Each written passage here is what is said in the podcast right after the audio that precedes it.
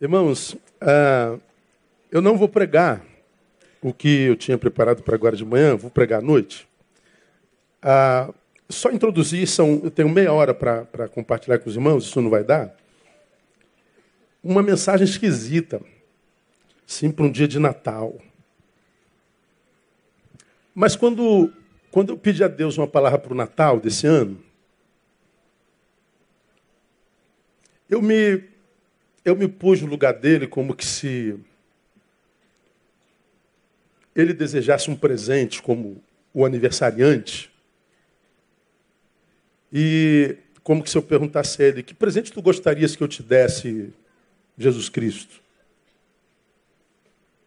Aí, o insight que eu tive, acredito que pelo Espírito Santo, é ele que é o cabeça da igreja, portanto, de quem a igreja é seu corpo, me dizendo: Eu queria que você se preocupasse com o corpo que vocês me dão.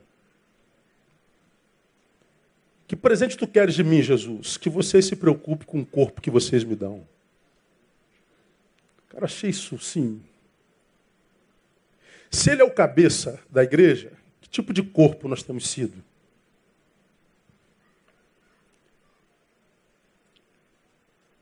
Que tipo de igreja temos no Brasil? Que tipo de corpo temos acoplado à cabeça de Jesus Cristo. Aí eu me imaginei Jesus me pedindo para lhe dar um corpo saudável. Como quem diz, eu não tenho crise identitária, eu não tenho crise de identidade, eu sei quem eu sou e sei meu lugar no corpo. Mas eu não sei se o corpo tem noção do que de fato significa ser corpo de um cabeça como eu. Eu não sei se o corpo tem noção de que, à medida do corpo que você é, o que a cabeça diz ou produz terá credibilidade ou não. Aí eu fiquei, que tipo de corpo, como igreja, a gente poderia ser para Jesus?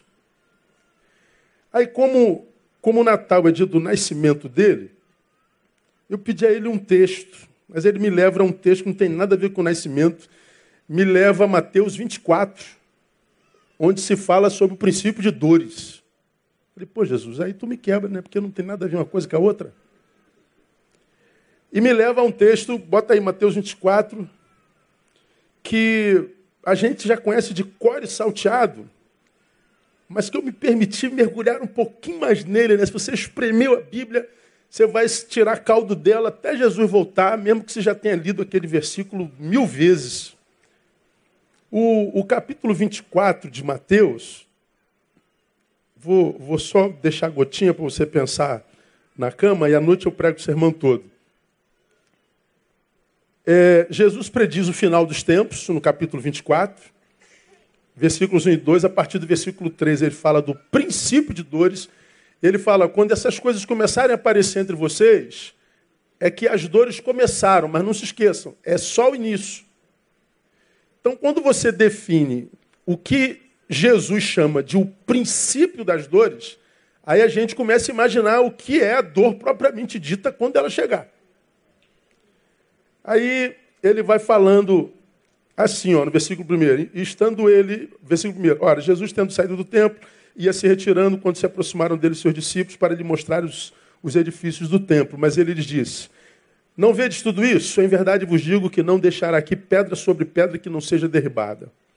Estando ele sentado no Monte das Oliveiras, chegaram-se a ele os seus discípulos, em particular, dizendo: Declara-nos quando serão essas coisas e que sinal haverá da tua vinda e do fim do mundo.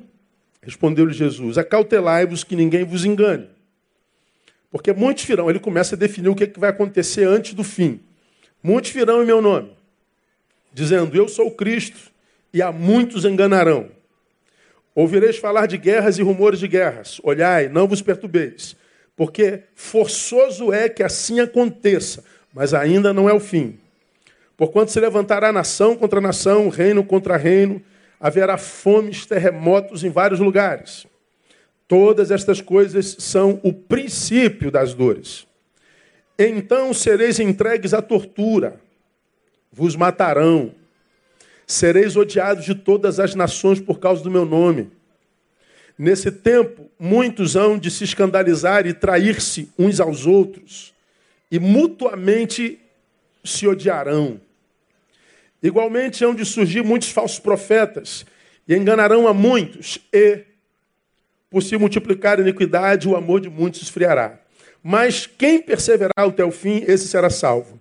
E este evangelho do reino será pregado no mundo inteiro em testemunho a todas as nações, então virá o fim. Ele está falando sobre o princípio de dores. A partir do 15, ele fala sobre a grande tribulação. Mas a pergunta é: o que isso tem a ver com o Natal? Eu também não sei, não. Mas esse versículo, o, o 12, volta para o 12, painel. Eu mergulhei nele um pouquinho mais, a gente vai pensar um pouquinho sobre ele mais lá para frente, logo mais à noite. Por se multiplicar a iniquidade, o amor de muitos esfriará. Foi esse texto aqui que me chamou a atenção. A palavra amor aí, você já me viu fazer uma série de estudos sobre esse versículo. Fiz uma série. Tem lá uns 10 sermões sobre o versículo. Essa palavra amor aí, o amor de muitos esfriará, é a palavra agapem, cuja raiz é ágape. E qualquer cristão que estuda a palavra, já passou pela escola bíblica dominical, sabe que existem pelo menos quatro tipos de amores é, no Novo Testamento. Existe o Eros, que todos nós conhecemos, é o amor de um homem por uma mulher, de uma mulher por um homem, de onde vem o que a gente conhece como erótico. Existe o amor filéu, que é o fraternal, de irmão por irmão, de amigo para amigo. Existe o estorguê, que é o familiar, aquele que é, é, gerado nas nossas relações consanguíneas. E existe o agape, que é o amor de Deus. Então são esses quatro tipos de, de amores: o eros, o estorguê, o filéu e o ágape. Quando esse texto se refere ao amor que esfriará, embora, olha só que coisa interessante, meu irmão, ele diga que o amor de muitos, ou seja, muitos de nós, esfriará, ele diz que o amor que em nós esfriará não é o amor que tem origem em nós, como por exemplo o, eros, não é o amor, por exemplo, o filéu que eu sinto pelo amigo, pelo parceiro, não é o amor que eu sinto pela família. Não, ele está dizendo, esse amor aí fica intocado. O amor que vai esfriar em nós é o agapem, é o ágape. Por se multiplicar a iniquidade, esse amor divino, ou seja, esse amor que tem origem transcendental, esse amor que tem origem em Deus, esse amor em nós arrefecerá. Não é o amor de Deus por nós, é o amor de Deus em nós. Olha o que o texto está dizendo. Ele diz que por se multiplicar a iniquidade, isso que é amor divino em mim, isso que é a minha parte transcendental, isso que é a minha parte supra-humana. Isso que é o, o, o, o que causa a perplexidade diante do que não vivem isso. Esse amor de Deus em mim, ele está dizendo, ele vai arrefecendo, ele vai apagando, ele vai sendo produzido, vai ser acometido pela escassez. E o amor de Deus em nós, ele vai desaparecendo. Qual é o problema do amor de Deus em nós? Eu vou repetir, não é o amor de Deus por nós. O amor de Deus por mim, por você, é eterno, é imutável, ele não muda. Glória a Deus, amado. Diga assim, da mesma forma como Deus te amou hoje, ele te amou ontem, ele te ama hoje. Diga aí para o irmão que está do seu lado. Não há nada que você faça para Deus amar menos você, não há nada que você faça para Deus amar mais você. Glória a Deus, amado. Ele simplesmente nos ama. Acabou. Ele não ama o que a gente produz, ele ama o que a gente é. De modo que se eu produzir erro e malignidade, ele não deixa de me amar porque ele ama o que eu sou, não o que eu produzo. Ele não me ama mais porque eu produzi acerto, porque ele não me produz, ele não me ama pelo que produz, ele me ama pelo que eu sou, ele me ama igualzinho. Agora, o amor dele em mim, o texto está dizendo, as palavras de Jesus de Nazaré, vai arrefecer. O que, que acontece se esse amor arrefece em mim? Ora, se esse amor em mim arrefece, o que sobra é o que, irmão? No amor filéu, de amigo, o que sobra é filantropia. Na relação homem-mulher, o que sobra é eroticidade. Na relação familiar, o que sobra é isolacionismo familiar.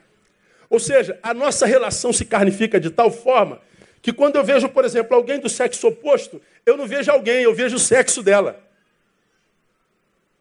Porque o que me faz ver uma mulher como um ser pleno não é o amor eros, é o amor ágape.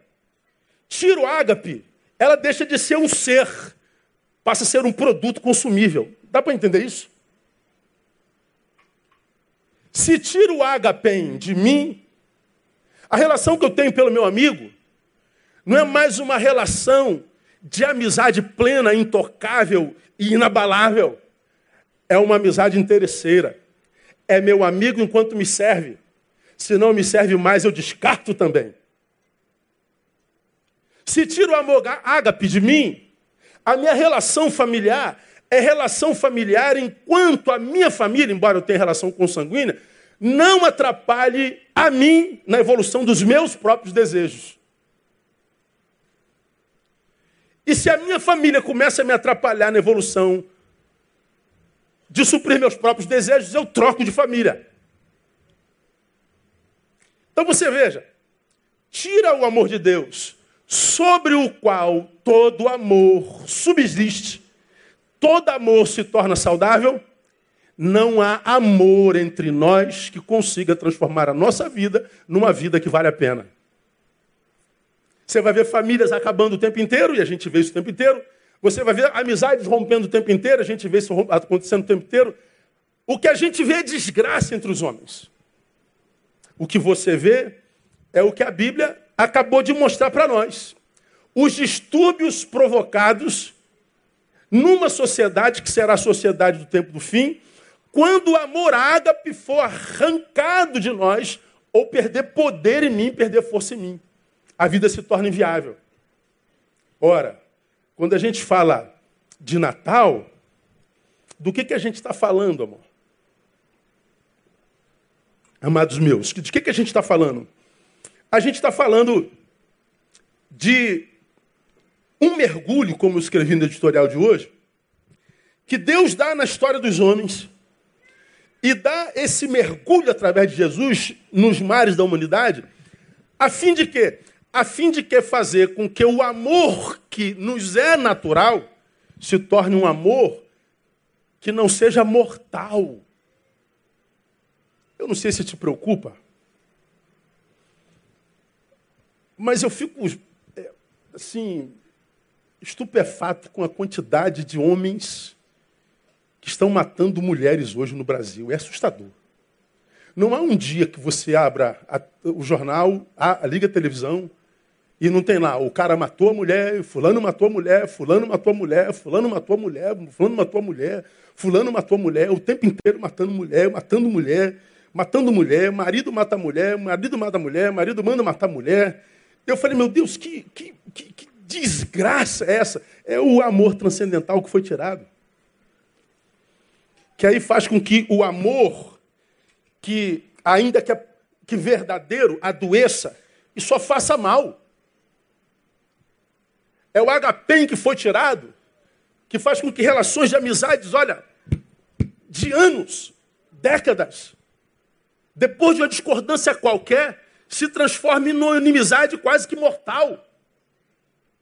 Aí a gente fala da polarização que a gente vive hoje, ódio para todo lado, pedra para todo lado. A gente está em guerra o tempo inteiro.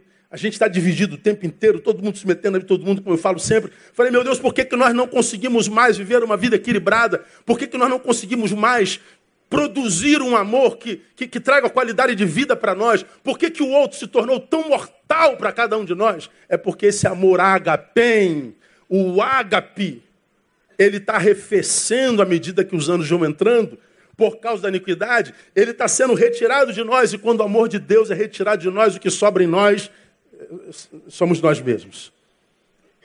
E um ser humano desprovido do amor de Deus é um ser mortal. Ele faz mal.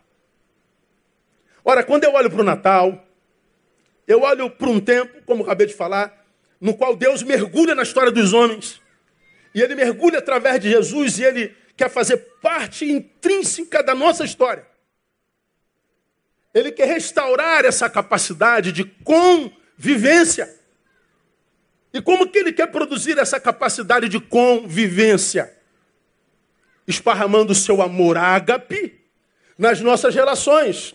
Aí vem, para a gente terminar a minha gotinha, o presente que eu acho que Jesus queria para nós, ou de nós. Me dê um corpo saudável. Me dê um corpo onde essa gente, cujo coração o ágape arrefeceu, possa, em olhando para ele, ver esse amor em ação.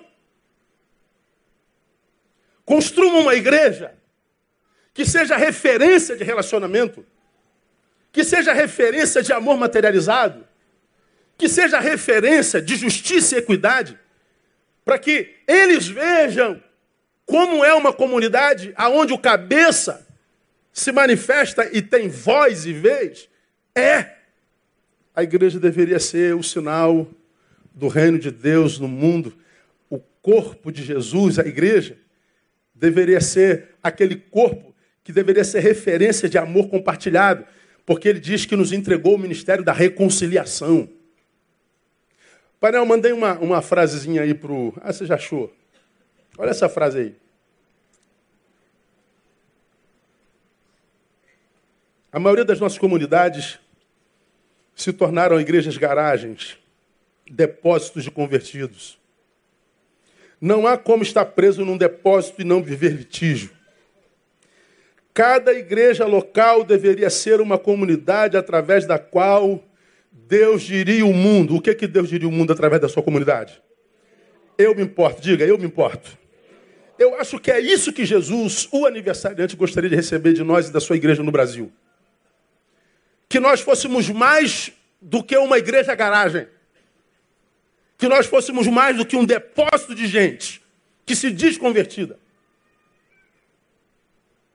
Mas uma igreja através da qual Deus dissesse ao mundo: Eu me importo, e a prova é a minha igreja.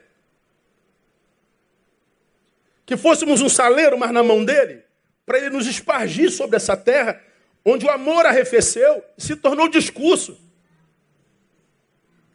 se transformou em música.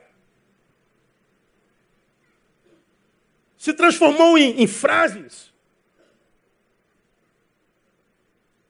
Se o Natal é o tempo do aniversário de Jesus, que nós nos preocupemos como igreja em dar a Jesus um corpo de tal forma saudável que, como diz a palavra, vendo eles a nossa comunhão e o nosso serviço em amor, eles acreditem que Ele habita no nosso meio. Amém, amados?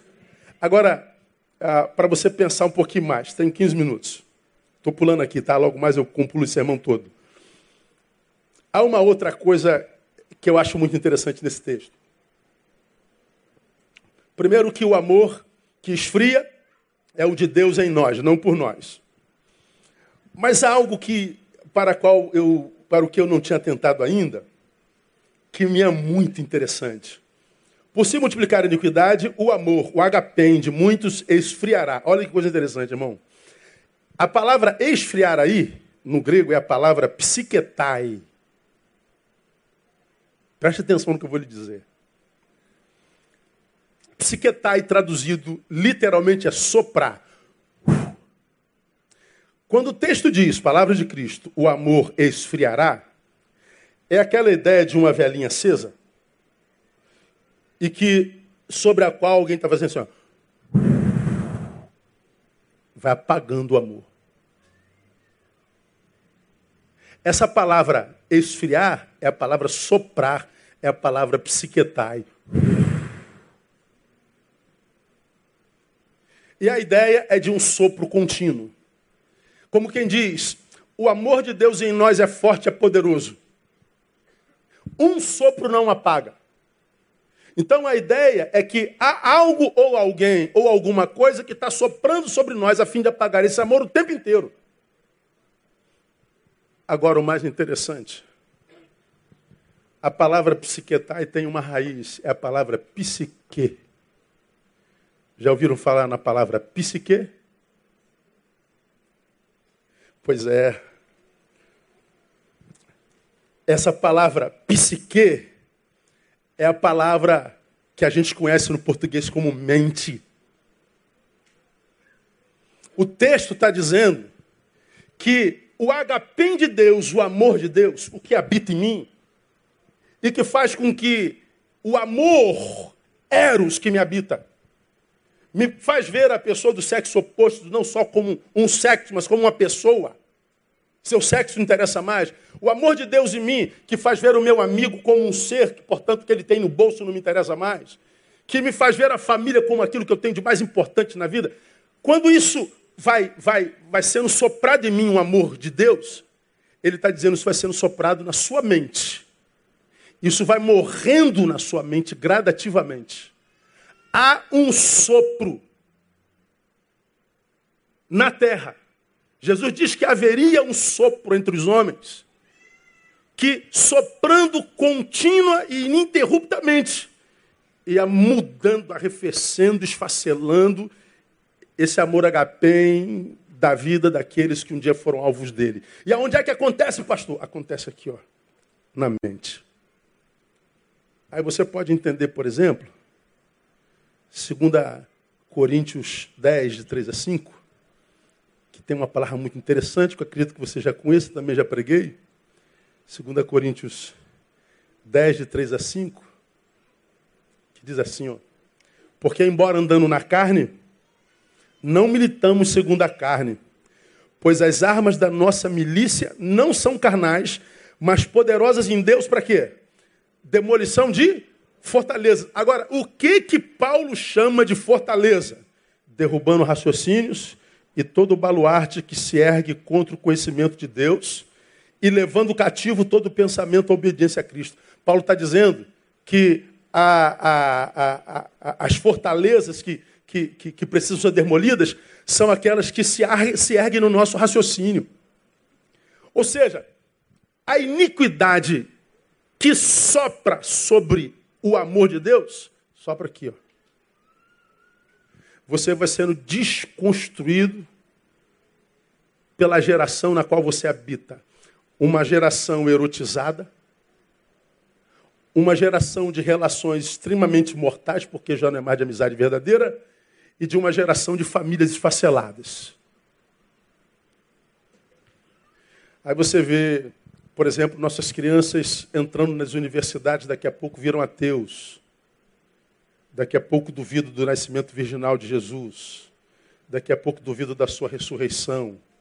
Daqui a pouco duvidam dos milagres registrados na palavra. Ou seja, a mente vai sendo, vai sendo deformada a mente vai sendo engolida, a mente vai sendo ruída, vai sendo contaminada por vírus. Daqui a pouco não sobra mais nada de Deus lá. Aonde acontece, pastor? Acontece aqui, na nossa cabeça. Então, nesse ano, irmão, quando, quando pensei em Natal, eu pensei em Natal como uma época na qual a gente faz uma análise de nós mesmos uma análise de que tipo de corpo nós temos sido para esse cabeça que é Jesus de Nazaré, cuja vida nós celebramos. Seria desejo de Jesus que nós fosse uma comunidade que cantássemos só algumas musiquinhas para ele? Seria da vontade de Jesus que nós fôssemos uma, fôssemos uma comunidade que se reunisse uma vez por semana para bater algumas palminhas e dançar para ele? Não, ele não quer isso. Ele quer que nós sejamos uma comunidade, irmãos, que por causa do amor que vive, um amor que seja de fato mensurado, materializado, visto. Um amor que provocasse transformação no lugar onde essa igreja está plantada. Um amor que fosse incontestável, porque contra fatos no argumento, para que, vendo as boas obras dessa comunidade, o nome de Jesus fosse glorificado. Então, nesse, nesse ano, o que eu, eu desafio a cada um de nós oferecer a Jesus? Oferecer a Jesus um corpo que seja extremamente pertinente e útil. Pai, nós queremos te dar um corpo do qual tu tenhas orgulho. Eu e você somos alguém que cuidamos muito bem do corpo, ou deveríamos cuidar, amém ou não, irmão? Pergunta quem está do seu lado, você cuida bem do seu corpo? Não. Cuida, né? Pois é. Outros nem tanto, né, irmão? Outros, assim, tal, essa coisa toda. Mas todos nós gostaríamos de cuidar. Pois bem, Vamos dar um corpo a Jesus muito bem cuidado, amém, amados? Vamos dar a Jesus um corpo saudável. Vamos dar a Jesus um corpo que não seja um ajuntamento de convertidos, um depósito de convertidos, uma igreja garagem, mas vamos dar uma igreja que, por causa do seu serviço, por causa da sua inserção, por causa do seu amor, ela esteja dizendo em nome de Jesus: Eu me importo, eu me importo, eu me importo e eu me importo. Eu termino a minha gotinha, uma vez que nós estamos sobre o amor de muitos se esfriará, fazendo uma pergunta para alta análise para cada um de vocês. Uma vez que o amor esfriará, responda para si. Como você chega ao final do ano? Você ama Jesus no final do ano mais do que você amava no início do ano? Ou você percebe que você está um pouco mais longe, mais frio para com Ele? Eu termino nesse culto de Natal perguntando a cada um de Jesus, a cada um de vocês. Se ama a sua igreja tanto como tanto quanto amava no início do ano? Ou você e a sua igreja estão com relação mais esfriada? Sua esposa, seu marido. Você termina esse ano amando um pouquinho mais o seu marido e a sua esposa, tanto quanto amava no início do ano? Ou será que o amor entre vocês está esfriando? Como você está terminando esse ano? Bom, Jesus de Nazaré, o aniversariante, nos chama a essa reflexão. A olharmos para a vida e respondermos a Ele, Neil, você ama a vida hoje? Tanto quanto você amava no início desse ano. Neil, você ama a sua vida hoje tanto quanto você amava três anos atrás. Você me ama tanto quanto me amava cinco anos atrás? Ou, oh, Neil, você está sendo soprado. Ou você está sendo vencido pela psiquetai. Ou sua psique está sendo deformada. Então, nessa manhã de Natal, deixo essa provocação. E vamos imaginar que você seja daqueles que queiram viver verdade nele. Se você se percebe esfriando, ouça o que ele diz. Volta para a palavra. Volta para a comunhão. Volta para o serviço. Estenda o tamanho do mundo no qual você vive, porque os que estão sendo esfriados são aqueles que vivem no mundo onde só cabe o si mesmo. Um mundo onde só cabe você onde você é o centro, onde você é o personagem principal, onde você é o próprio Deus. Estenda esse, esse, esse, esse mundo, amplie esse leque existencial para que você possa viver, então, aquele amor de 1 Coríntios capítulo 13 que diz: não busca seus próprios interesses. É um amor que busca, mas não o interesse próprio. É um amor que se preocupa. É um amor que inclui. É um amor que serve. É um amor que tem alvo. É um amor que não vive para si mesmo. Fazendo assim, acredito eu, nós vamos estar construindo para Jesus um corpo bastante saudável. A gente deixa de ser uma igreja garagem, a gente passa a ser uma igreja de caminhantes. Uma igreja que por onde passa sinaliza o reino de Deus em amor e através desse amor proclama uma mensagem de Deus que é eu me importo. Que a nossa igreja seja assim, irmão que todos os que se encontrarem conosco no caminho ouçam Deus falando para eles: Eu me importo com vocês. Amém, amados? Vamos aplaudir a Ele. Vamos ficar em pé e vamos embora para casa. Coro jovem, parabéns a você, coisa mais linda do mundo. A banda, pessoal da pesada Rastafari, não é verdade, irmão? Salve Marley. Hã? Deus abençoe vocês, prazer ter vocês aqui uma honra. Deus abençoe vocês pelo belíssimo espetáculo. Jesus está muito feliz com vocês, certamente. E que nós sejamos esse corpo, um corpo do qual Jesus olhe e diga assim: rapaz, eu estou com um corpo saradão aqui nesse lugar. Corpo sem gordurinha, hein? Um corpo bem marcadinho, bem cheio de músculo, um corpo que está disponível para Jesus usar como ele quiser. Porque se você quer dar um presente ao aniversariante, Seja você o presente.